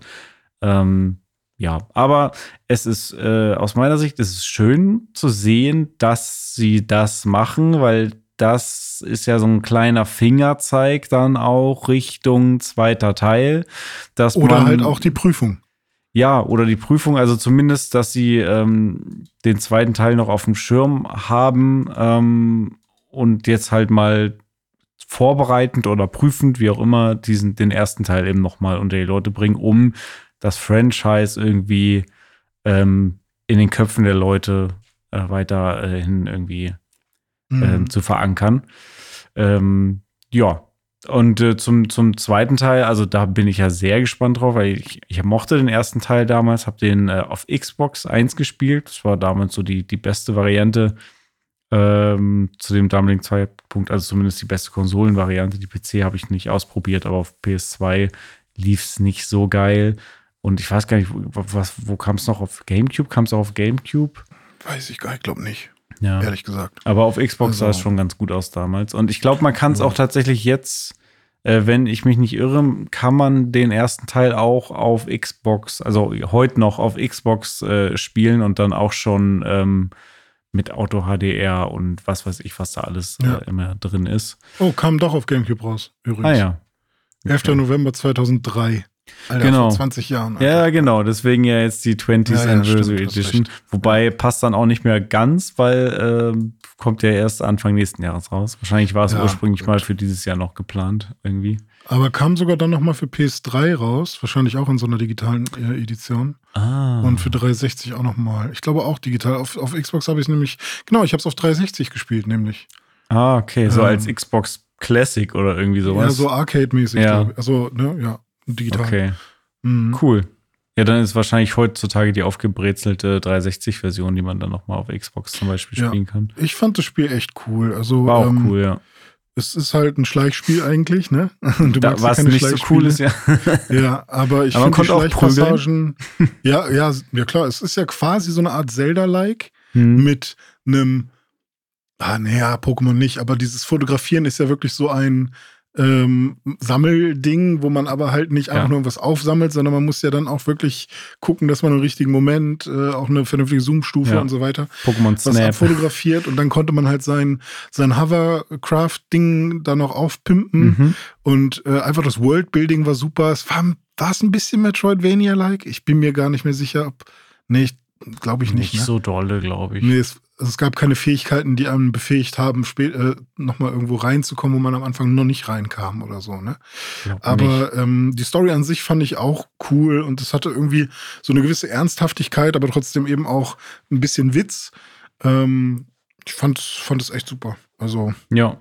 Und das, was sie äh, vor ein paar Jahren mal mit dem zweiten Teil gezeigt haben, sah auch wieder mega nice aus. Also, das ist eins der wenigen Ubisoft-Spiele, auf das ich mich echt freuen würde, wenn Mhm. das denn mal irgendwann kommt. Also, angeblich sind sie noch äh, äh, an der Entwicklung dran. Also, haben Mhm. das noch nicht aufgegeben. Äh, haben sie irgendwie Anfang des Jahres nochmal gesagt, dass sie da die Entwicklung weiter fortsetzen und das Team da auch irgendwie entschlossen ist, äh, da sein ehrgeiziges Versprechen einzulösen. mh, Ich würde mich freuen. Ich würde Ja. mich äh, sehr, sehr freuen, wenn das tatsächlich so kommt. Ja, mehr können wir dann sagen, äh, wenn es dann nächstes Jahr Ja. mehr Infos gibt. Äh, man Und weiß auch noch nicht genau, auf welchen Plattformen es kommt. Äh, wurde noch nicht bestätigt. Aber ähm, kleiner Fact am Rande dazu: irgendwie Anfang des Jahres wurde bei dem äh, US Entertainment Software Rating Board das Spiel schon mal eingereicht äh, irgendwie und äh, hat das äh, geprüft für PC, PS4, PS5 und Xbox Series Konsolen und Nintendo Switch. Also könnte es Cool. sein, dass es dann für all diese Plattformen erscheint. ja, mal gucken. Also, Technisch wahrscheinlich machbar. der, der zweite Teil, der von dem werden wir dann ja spätestens bei den Game Awards hören, wenn es dann Best Game of the Year ist oder sowas, ne? Ähm, ja, 2025. 2033. ja, genau. Vielleicht. Mal gucken, ja. Also, also das wäre aber, äh, wenn, wenn bei den Game Awards jetzt dieses Jahr noch äh, News zu Beyond Good Evil 2 kommen würden, Oh, das, das wäre das wär fett. Also da Ja. würde ich mich sehr, sehr freuen. Ja. Aber was es bei den Game Awards äh, gibt und was es auch eventuell dort geben wird, äh, das schauen wir uns jetzt mal an. Da haben wir nämlich in der letzten News hier noch eine Kontroverse und ein paar Gerüchte zu den Game Awards im Gepäck. Okay, finally, on behalf of the jury, I am proud to announce the six nominees selected for outstanding creative and technical excellence. Ja, das ist ja quasi unsere Story hier für den News Dive. Muss ich ja sagen, wenn es da um, um einen Diver geht jetzt. Ja. Hast du das Spiel eigentlich gespielt? Die Rede Ja. ist natürlich von äh, Dave the Diver, was im Kontext der Game Awards eine kleine Kontroverse ausgelöst hat, weil es nämlich nominiert ist für Best Indie Game. Und da scheiden sich jetzt die Geister. Ist das denn Indie oder nicht? Und wenn, wenn nein, was ist denn Indie und so weiter und so fort. Aber Mhm. äh, bevor wir äh, zu der Kontroverse kommen, also du hast das äh, Spiel gespielt und äh, Ja, wie genau. fandst du es? Ich fand's super. Also ähm, ich habe ein Spiel gesucht mit meiner Freundin zusammen, was wir gemeinsam spielen können. Und äh, da habe ich erstmal wieder, äh, wie ich das ganz gerne mal mache, von allen Spielen, die mich interessieren, die irgendwie ganz cool aussehen, die halt meistens so eher Indie 2D-mäßig sind, die meine Freundin halt auch mag, weil sie halt schnell Motion Sickness von 3D-Spielen bekommt, ähm, habe ich erstmal alles so runtergeladen, was eine Demo hat. Und Dave the Diver hatte eine Demo. Das heißt, ich habe dann mit meiner Freundin die Demo von Dave the Diver gespielt René und äh, prinzipiell, ja, äh, das Alles sollte eine Demo haben, Ja, ja. Oder halt äh, Season, also saisonal oder Ja. hier, ne, episodiale Dinger, weil dann bezahlst du nur einen Zehner und kannst erstmal gucken, ob dir das Spiel gefällt. Yep. So. Baldur's Gate Ähm, 3 lässt grüßen. Und, ähm, und mir hat das Spiel dann schon gefallen, weil ich finde die Steuerung sehr schön. Ähm, und es ist ja ein Spiel, wo man quasi als, als, als Diver, als Dave, als Taucher ins Wasser springt und dann Fische besorgt, um die dann als Sushi zu verkaufen. Und ähm, das äh, Lustige ist, und da hat meine Freundin dann gesagt, ey, sorry, das ist nichts für mich, ist, dass Dave mit einer fetten Harpune ins Wasser springt und auch kleinste Fische abnormal krass abschnetzelt mit dieser Harpune und da auch dann Blut unterwegs ist und so. Also es ist, schon, war schon dann ein bisschen ähm, zu brutal für meine Freundin, Oha. auch wenn es halt pixelmäßig und lustig aussieht. Aber sie hat gesagt, sie will halt nicht ständig Fische massakrieren. So. äh, und dann konnte ich das verstehen. Aber ähm, es, es hat schon Spaß gemacht und es hat auch Impact und es macht, also es macht was her. Und ähm, deswegen, ich habe halt auch wirklich bis jetzt bin ich davon ausgegangen, das ist so ein klassisches Indie-Spiel. Das war so meine Wahrnehmung davon. Und ist es auch vielleicht immer noch. Das können wir jetzt ja mal ähm, besprechen. Denn Dome kann uns mal von dieser Kontroversen erzählen. Ähm, ja, das Ding ist, ähm, dass Dave the Diver von Mint Rocket entwickelt ist, was eine Tochtermarke des südkoreanischen Publishers Nexon ist. Und ähm, ja, der hat im dritten Quartal 2023 über 700 Millionen Euro Umsatz gemacht.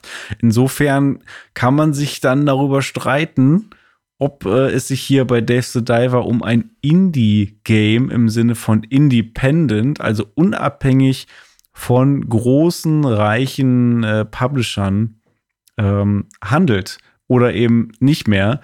Ähm, Nexon selber äh, hat sich schon äh, früher davon distanziert, Dave the Diver als Indie-Spiel zu bezeichnen. Die sind da wohl selbst zumindest aware, dass äh, das missverstanden werden könnte, beziehungsweise dass da sich vielleicht Leute auch auf den Schlips getreten fühlen, wenn dann so eine große Company daherkommt und sagt, hier ist unser Indie-Spiel. Ähm, ich versuche, ich versuche mir gerade irgendwie einen, einen Vergleich aus den Rippen zu leiern. Ähm, wa- was, was könnte man denn da? Äh, hier zum Beispiel Pentiment. Mhm. Wenn Xbox jetzt kommen würde und sagt, hier Pentiment ist unser Indie-Spiel, keine Ahnung, ob sie das gemacht haben, jetzt weiß ich nicht, dann Mhm. ist das halt auch Quatsch. Also da, da geht es dann wirklich um die Definition, was ist halt Indie?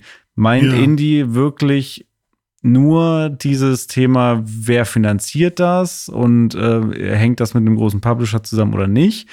Oder bezieht sich Indie auch heutzutage nicht vielleicht doch schon viel mehr auf den Inhalt des Spiels und die Art des Spiels und den Umfang des Spiels. Ähm, also ich verstehe Indie auch, also wenn ich Indie-Game höre oder sage, da denke ich halt an Games, die einen kleineren Umfang haben und eine ganz zentrale Idee, die sie irgendwie mit einem kleinen bis mittelgroßen Team irgendwie umsetzen und das halt oftmals dann noch mit einer reduzierten Grafik in welchem Bereich auch immer, zum Beispiel Pixel Art oder sowas, Weil äh, einhergeht. so viele Ressourcen da sind. Ne? Genau. Also, Ob die- die, jetzt nicht da sind, weil, weil es wirklich nur unabhängige Leute sind, die halt ihr privates Geld da reinstecken, oder weil das nicht da ist, weil der große Publisher, der die Party bezahlt, sagt, für dieses Projekt habt ihr nur dieses kleine Budget. Ja. Oder das der ist mir halt persönlich da ist. oder der Skill.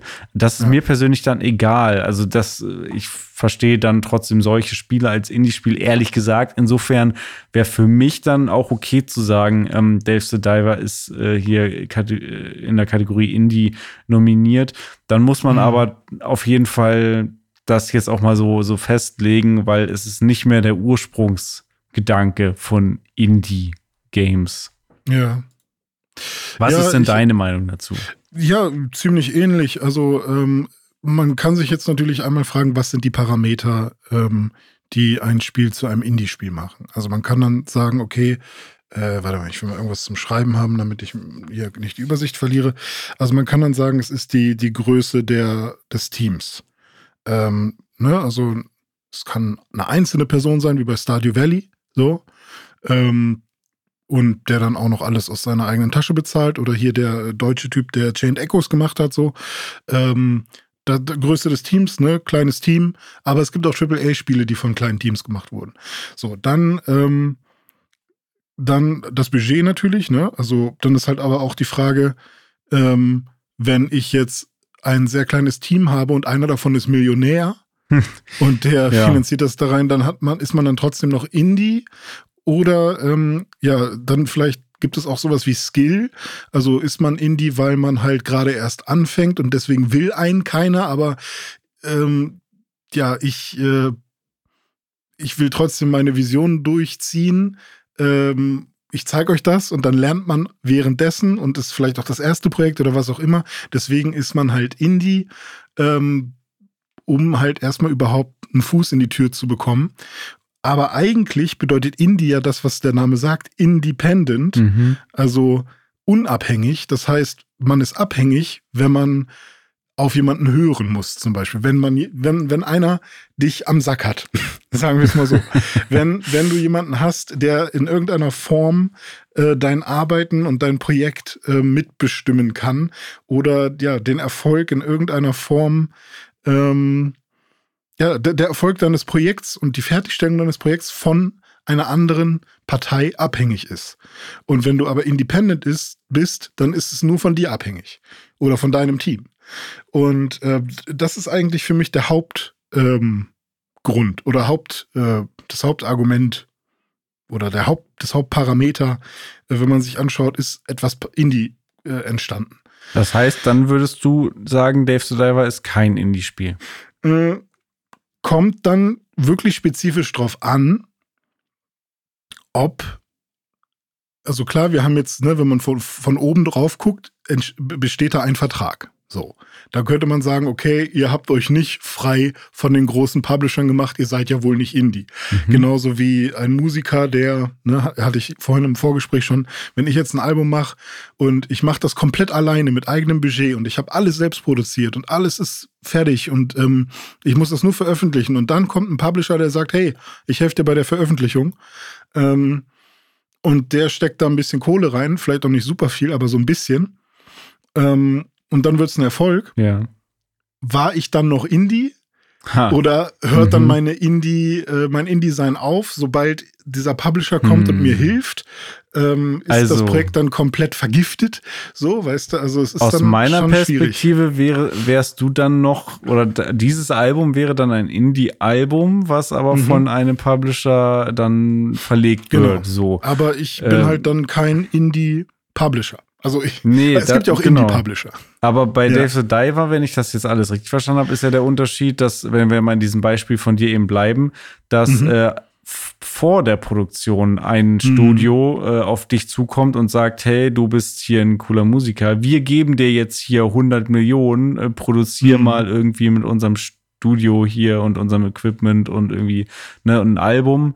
Und dann Mhm. könnt ihr ja vielleicht auch so ein bisschen mitbestimmen, ja, mach mal ein bisschen mehr in die Richtung oder so. Ja, und dann ja, genau. produzierst du das halt und Dann, dann, bist du halt ja, nicht mehr, dann bist du nicht äh, mehr unabhängig. äh, unabhängig. Ja, Ja, dann ist halt die Frage, ähm, wann hört das InDesign wieder auf? Weil es kann natürlich sein, dass du ein Indie-Entwickler warst Mhm. und du wirst als Indie-Entwickler gesehen und dann kommt ein Publisher und du als Indie-Entwickler, ist das dann dein Aufstieg? Also äh, bedeutet das dann schon, dass du jetzt plötzlich ein A A-Entwickler oder Double-A-Entwickler geworden bist, einfach nur weil ein Publisher dir Geld gibt und in dich Vertrauen hat?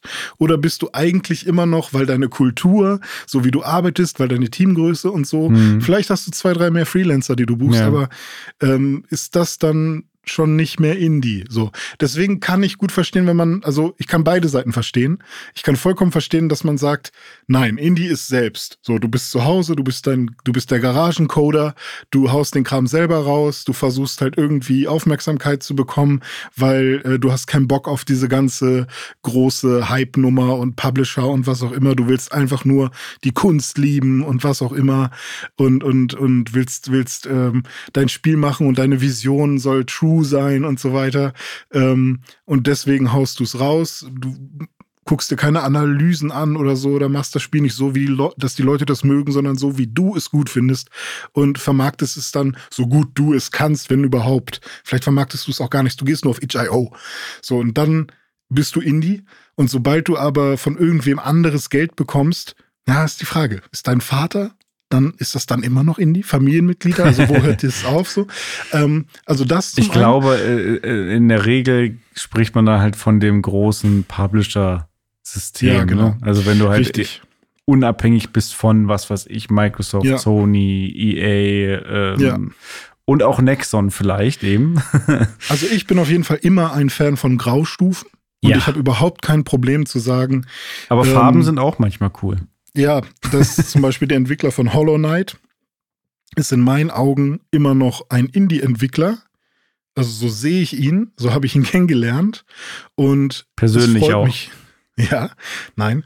Äh, Und es freut mich tierisch, wenn er oder wenn das Team ähm, aufsteigt in irgendeiner Form, äh, wo man dann sagen würde, hey, wir, wir haben eine Größe erreicht, wir haben ein Budget erreicht, wir haben ein Skill-Level erreicht, wir haben ähm, Partnerschaften und ähm, Kooperationen äh, sind wir eingegangen.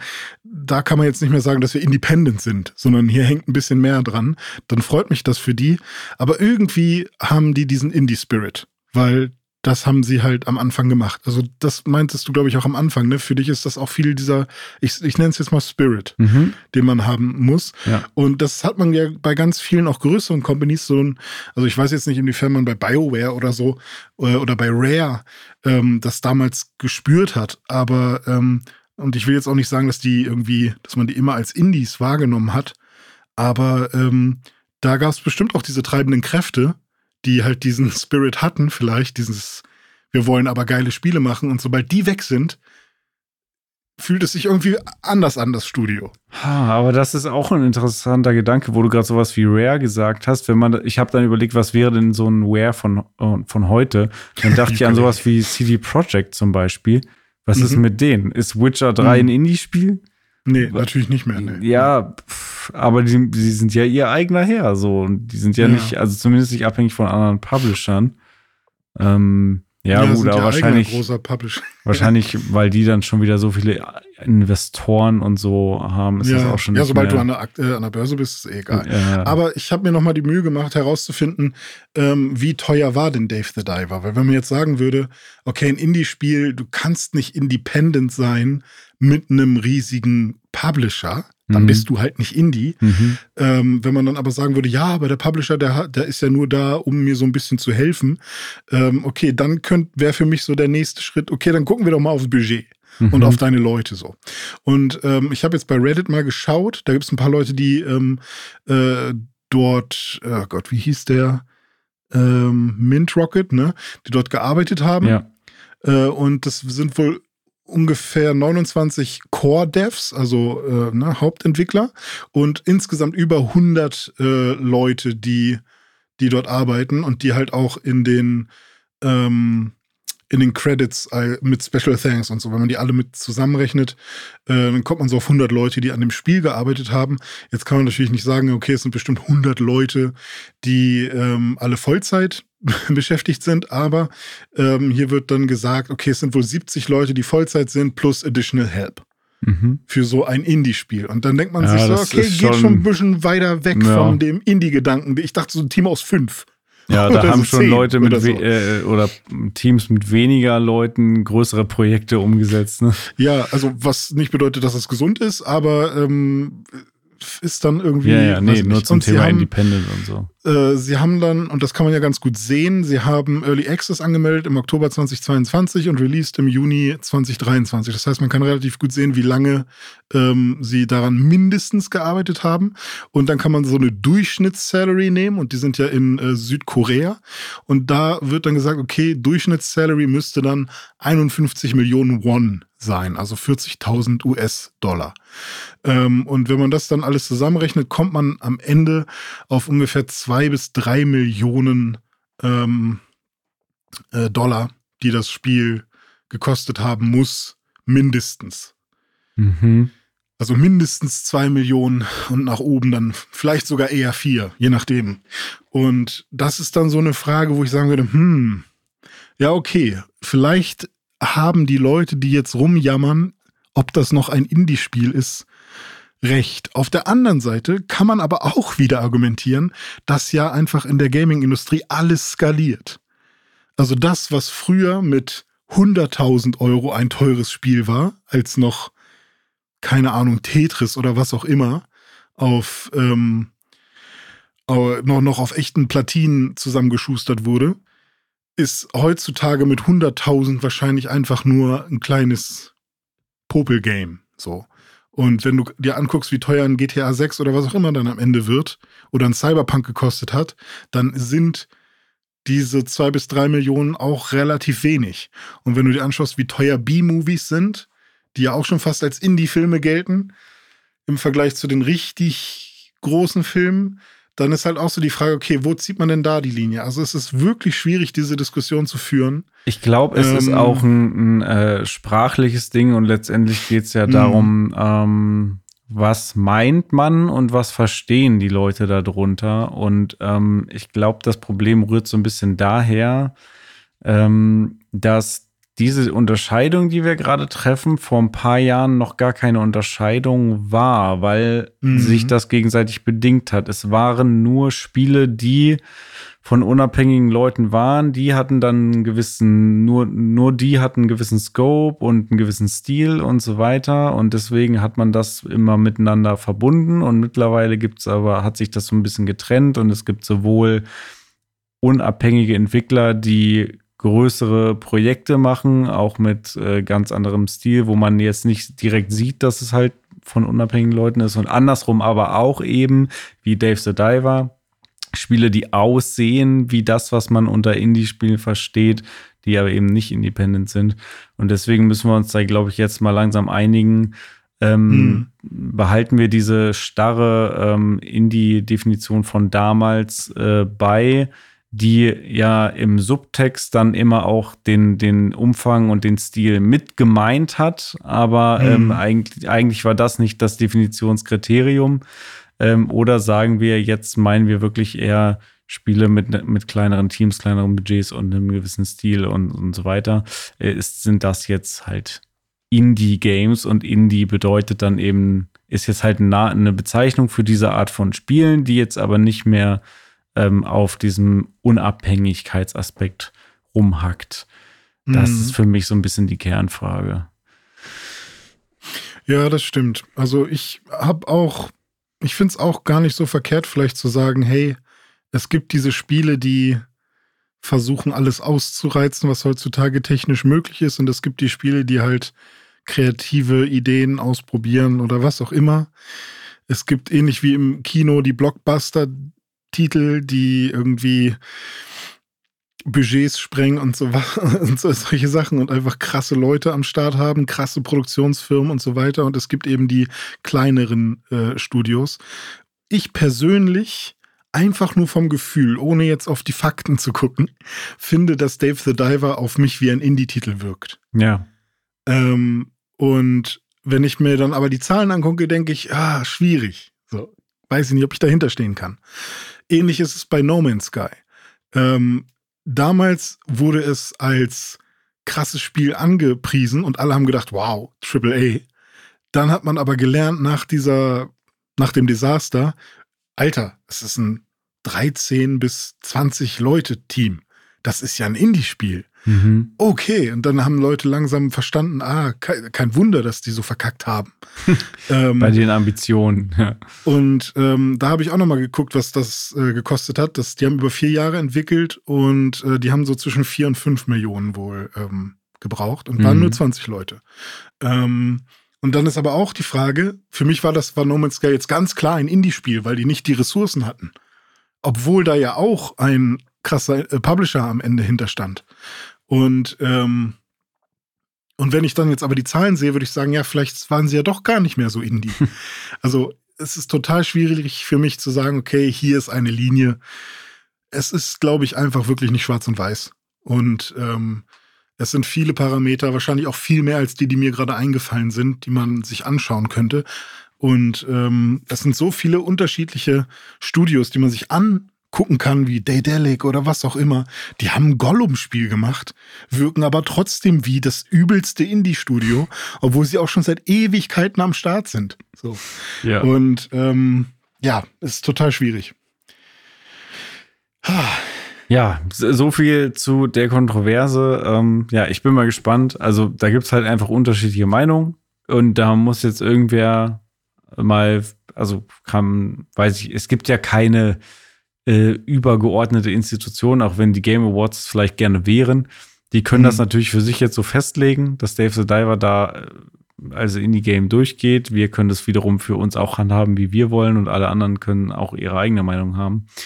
Ähm, so viel auf jeden Fall zu der Kontroverse für heute. Eine Sache haben wir noch und zwar äh, bleiben wir bei den Game Awards und da gibt es ein paar Gerüchte im Hause äh, Microsoft und zwar mhm. ähm, wird gemunkelt, dass ähm, zum einen, also erstmal, Microsoft ist ja kaum vertreten bei den Game Awards, also wenige Nominierungen für, für Xbox-Spiele. Äh, ähm, kann ich ja gar nicht verstehen, dass hier ähm, Redfall nicht für Game of the Year nominiert ich ist. Ich wollte gerade sagen, also, hä, wo ist Redfall naja, äh, nee, aber Starfield ist nominiert, ich glaube, für bestes RPG oder so. Und äh, mhm. äh, das ist schon ein Gerücht, dass eventuell ein Starfield DLC angekündigt werden soll oder präsentiert werden soll ähm, bei den Game mhm. Awards. Andere Gerüchte rund um Xbox ähm, ranken sich um das Gears of War Franchise. Franchise. Da soll es äh, angeblich eine Marcus Phoenix Collection geben, also so ähnlich wie die Master Chief Collection, dass man dann sagt, okay, alle Gears-Teile hier irgendwie noch mal irgendwie in einem Paket für Xbox mhm. und PC. Ähm, das wäre eine coole Nummer, würde ich mich darüber freuen, das alles nochmal so zusammen zu haben. Dann irgendwie auch auf einer technischen Basis, bestenfalls. Und dann gibt es auch noch Gerüchte darüber, dass das dann wiederum die Absprungbasis sein kann für einen Gears 6 Teaser. Wir haben ja neulich mhm. erst im Podcast darüber gesprochen, wo bleibt eigentlich mal hier Gears of War? Das hat sich schon lange nicht mehr blicken lassen. Wäre mal wieder Zeit. Mhm. Würde ich mich drüber freuen. Und als allerletztes, was mir noch so untergekommen ist, dass auch gemunkelt wird, ob die neuere Version der Xbox Series X eventuell auch schon vorgestellt werden könnte. Die gab es ja, oder da gab es ja schon einige Leaks ähm, dieses Jahr dazu. Wir haben ja schon einmal diesen ähm, Mac Pro Mülleimer äh, gesehen. Ähm, das, also diese, diese runde Xbox Series X, äh, bin ich mal gespannt, ob es denn dann auch dabei bleibt bei diesem Design. Äh, mhm. Eventuell werden wir dann äh, schlauer sein am 7. Dezember, beziehungsweise in Deutschland am 8. Dezember um 1.30 Uhr, äh, mitten in der Nacht geht es dann los mit den Game Awards. Ähm, ja, mal schauen, was von den Xbox-Gerüchten dann da sich bewahrheiten wird oder ob überhaupt. Ja, und ob ja. Starfield ähm, äh, bestes RPG des Jahres wird. Mal schauen. Wahrscheinlich eher nicht. Da ist doch Baldur's Gate in einem, mit drin, oder? Ja, in einem Jahr, wo es ein Baldur's Gate 3 gibt. Ähm, hm, naja. Da kann kein anderes RPG irgendwas gewinnen. Ja. Nicht mal ein Blumentopf. Ja, ja, ja. Ist eigentlich auch ein richtig dummes Sprichwort, oder? Da gewinnst du keinen Blumentopf. Welch, wo hat man jemals einen hm. Blumentopf gewonnen? Gab es früher so Blumentopf-Gewinnspiele oder was? Ich mag dieses Sprichwort, ja, weil das so ja. irgendwie, ich, aus meiner Kindheit habe ich das so abgespeichert ja. in wohlige Erinnerungen, aber ja, stimmt, ist schon irgendwie Quatsch. Aber hat bestimmt irgendeine historische Herleitung, ja, und warum man das so. lustig und quatschig sein, also ist so ja, sagt. Ja, du da wird der Hund ja in der Pfanne verrückt. So ist es, ja. Gut, Dome. Es hat mir wieder sehr viel Spaß gemacht. Ich fühle mich sehr erleichtert. Endlich ist alles raus. Und äh, das ist jede Woche einmal eine kleine Therapiestunde für mich. Ja, oder auch ähm, eine, eine längere Sitzung.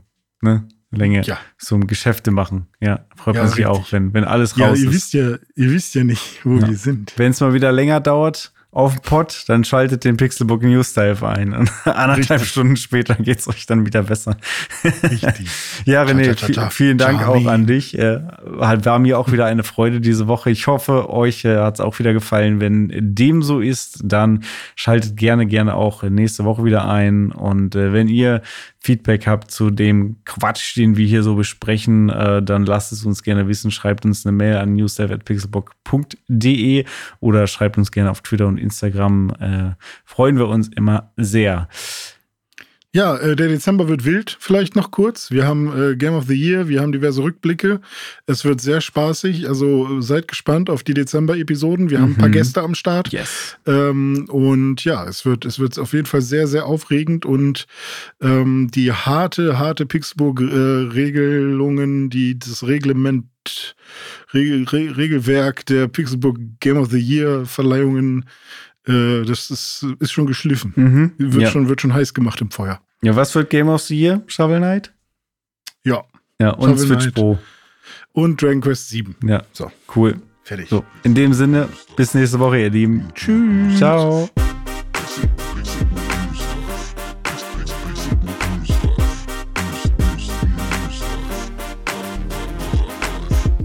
Pixelbook News Dive findet ihr auf Twitter unter @pixelbooknews. Wir freuen uns auf euer Feedback und positive Rezensionen. Mails schreibt ihr an newsdive.pixelbook.de und wenn ihr die Jungs direkt erreichen wollt, nutzt at dizzyweird oder at Dominik Eulmann auf den sozialen Plattformen.